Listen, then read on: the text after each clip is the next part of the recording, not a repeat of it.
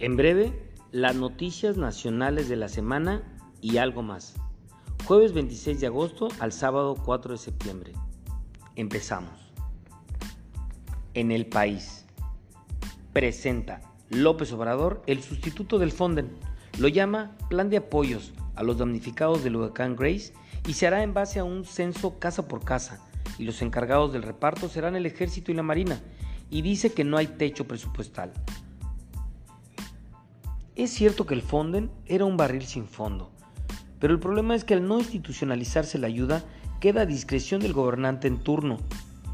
Considero que la solución a largo plazo es regresar al Fonden y ponerle una vigilancia ciudadana y toda la transparencia posible. Retiene, al margen de la ley, el Instituto Nacional de Migración a 24 turistas de Rusia y Kazajstán, 14 de ellos menores de edad y una embarazada desde su llegada al aeropuerto de Cancún. Algunos de ellos están en un centro de rehabilitación y les cobran derecho de piso, además de recibir maltrato y de tener problemas de salud. Al parecer es un caso de extorsión y abuso, pues hasta ahora no se ha demostrado que la documentación migratoria sea falsa. In humano.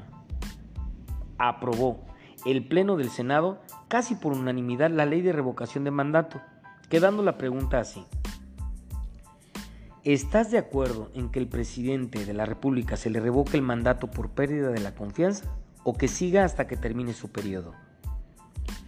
La realidad es que tiene una causa coyuntural para lograr posicionar a López Obrador en cuanto a su sucesión pero también es una herramienta que fue solicitada por varias décadas para frenar el abuso y omisión presidencial. El reto va a ser un mecanismo de aplicación para que no genere incertidumbre institucional. Crearlo. ¿Cómo poderlo crear?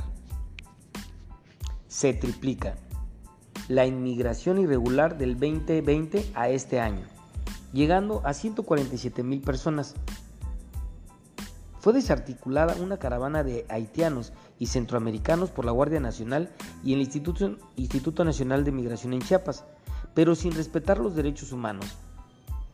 ¿De qué tanto presume López Obrador que su gobierno respeta dichos derechos? Además que miembros del Instituto Nacional de Migración no están mínimamente capacitados, ni estrategias de defensa, ni capacidad de sometimiento, nada. Urge una reforma del instituto. Absurdo el actual sistema electoral del INE, pues se basa en que los consejeros son elegidos por los mismos partidos que ellos vigilan, quedando siempre cuestionada de origen su independencia y dando el respaldo institucional a la cuestionada partidocracia. La solución puede ser de muchas maneras, pero resaltan dos posibilidades. Crear una comisión de académicos que seleccione una terna para ser finalmente electos por el Congreso de la Unión y eliminar la representación de los partidos ante el INE. Pero en especial que López Obrador deje de minar la confianza en el INE, pues eso ya es porque quiere jalar agua a su molino. Falta de reflejos de la actual jefa de gobierno de la Ciudad de México, pues sigue sin sentarse a dialogar con los alcaldes electos de la oposición y no ha procesado a nadie por la tragedia del Metro 12. Y también porque hace eco de la confrontación que tiene López Obrador con la clase media. Si aspira a la presidencia tendrá que empezar a reaccionar. Firman Carta de Madrid legisladores del PAN con el partido de ultraderecha español Vox para combatir el comunismo internacional. Que alguien les avise que la Guerra Fría terminó hace 30 años y que dejen de ponerse de pechito a López Obrador, que los hará el reír del país. Acompáñenme a ver esta triste historia. del informe presidencial. Aun con que no ha, dado resultados claros en seguridad y economía, es increíble que siga teniendo una popularidad del 62%.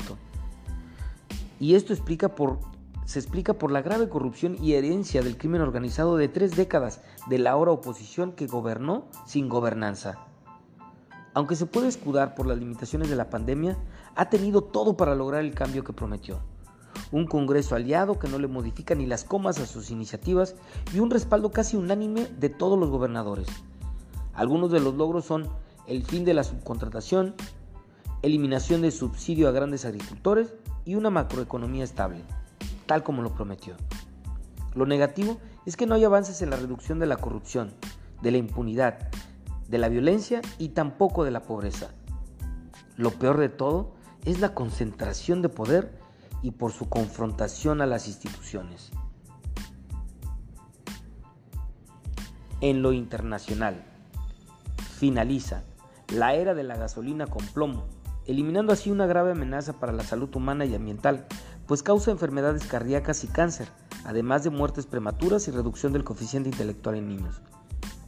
Sin embargo, el reto sigue siendo inmenso, pues la industria del transporte es causante de una cuarta parte de la contaminación mundial y en el 2050 puede llegar a un tercio. Brutales inundaciones en Nueva York con la tormenta Aida. Pues mientras que en el sur de Estados Unidos, donde pegó como huracán categoría 4, mató a 13 personas, en el norte ha, dejado al momento 20 muertos, siendo apenas una tormenta. Increíble que no se hayan preparado. Pero sin duda que para todos ha resultado una sorpresa la intensa precipitación pluvial. Esto es de cultura, lleva años construirlo. Cero y van 3. Fracasa Estados Unidos en fomentar la construcción y desarrollo de los países que invade, Irak, Libia y ahora Afganistán. Desastre anunciado en tres actos. Primero destruyen seis meses a Al-Qaeda, pero sin lograr, sin lograr construir un nuevo régimen. Segundo, una vez logrado lo primero, nunca quedó claro quién era el verdadero enemigo y con los talibanes nunca quisieron negociar cuando ellos lo solicitaron varias veces. Tercer acto. Las tropas de Estados Unidos abandonan Afganistán sin plan de salida, permitiendo un caos humanitario sin precedentes, dejando a las mujeres sometidas por la peor versión de la religión judio-cristiana y anunciando el fin de la hegemonía norteamericana. Todo esto empezó cuando los norteamericanos financiaron y armaron pero en especial prepararon en inteligencia y estrategia a los talibanes para que tumbaran a los soviéticos que entonces los invadían. Luego el perro se les volteó. En los deportes, de luto, en el boxeo nacional, pues muere Janet Zacarías de 18 años y originaria de Aguascalientes después de ser noqueada en el cuarto round por la canadiense Marie-Pierre Hole. Es irresponsable y rayando en el delito que la promotora de boxeo Suleimán ponga por encima de la seguridad de sus peleadores sus intereses económicos, pues la peleadora mexicana venía de perder sus dos últimas peleas por nocaut y la recomendación médica es que no peleara por varios meses. Que los investiguen. En la polémica, contradice el expresidente boliviano Evo Morales a la ciencia oficial y califica la pandemia como parte de una guerra biológica, responsabilizando al nuevo orden mundial de la enfermedad, pues afirma que así como el imperialismo exporta armas nucleares y químicas, ahora también las biológicas. Al tiempo. Columnistas. Lorenzo Meyer. ¿No regresar al aula es opción? Si ya desde el 2019 los alumnos de secundaria tenían pésimos resultados en matemáticas y comprensión lectora, ahora deben andar peor, así que es impostergable el regreso pues la escuela no solo sirve para adquirir conocimientos, sino para introducirlo a las complejidades del mundo. Cita a la UNESCO y la UNICEF. Las escuelas debieron ser los últimos centros en cerrar y los primeros en abrir. Si para todos la pandemia ha provocado un atraso, para la clase pobre el retraso es catastrófico. Inventos. Aunque se considera a Gutenberg como el padre de la imprenta, no empezó de cero pues en realidad perfeccionó y desarrolló a mayor escala un sistema de tipos móviles que ya existía en China desde el siglo VIII. También influyó en su éxito la difusión del papel.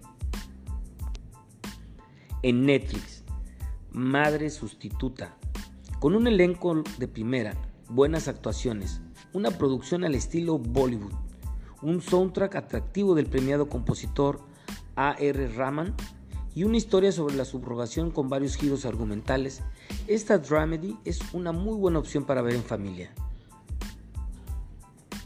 Anuncia la plataforma su compromiso de adaptar al cine las grandes obras mexicanas y empezarán con Pedro Páramo. ¡Wow!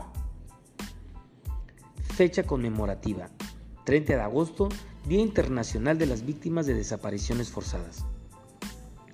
Aunque antes solo existían las dictaduras militares, actualmente se utiliza como método de represión política sin importar el régimen político, y no se refiere a secuestros comunes, sino solo cuando la desaparición es llevada a cabo por algún agente del Estado. Desgraciadamente en México nos siguen faltando 43. La mala es que en Bonfil apenas el mes pasado descubrieron una fosa clandestina. La buena es que está por instalarse el Comité Ciudadano de Búsqueda en Quintana Roo. Aniversario luctuoso. 4 de septiembre del 2014. Muere Gustavo Cerati por un problema cardiovascular. Después de cuatro años de coma, esperando y, deseando su recuperación, César Muñoz escribió, Cuatro años no perdonan.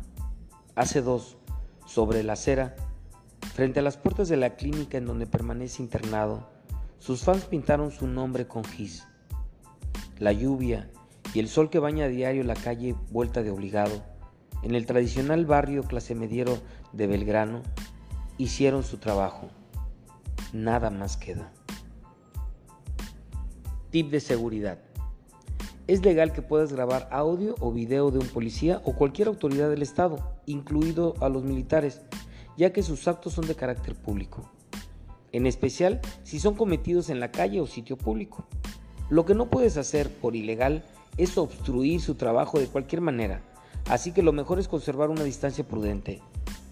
Todo esto con fundamento en el artículo sexto y séptimo constitucional que prevén los derechos de la libertad y seguridad personal integridad personal, libertad de expresión y acceso a la información. Tampoco te lo pueden quitar el teléfono, pues es tu propiedad. En caso que te detengan, no pongas resistencia para proteger tu integridad física y comunícate con tus familiares. Más tardarás en llegar que en irte de la cárcel. Tip de salud. Regla de las tres Vs. Es en idioma francés, así que no es literal y significa que ingieras productos que sean 1. vegetales, 2. variados, 3. poco procesados, ya que es lo que más contribuirá para tener una microbiota sana. Por el contrario, abusar de ultraprocesados y de antibióticos la disminuye de manera drástica y genera ansiedad, depresión, autismo, déficit de atención y otras más. Como la microbiota se le conoce como el segundo cerebro, el saludo de Star Wars bien podría ser modificado y decir que la microbiota te acompañe. La frase de la semana. La cura para cualquier cosa es el agua salada, ya sea del sudor, de lágrimas o del mar. Hasta aquí las noticias de la semana.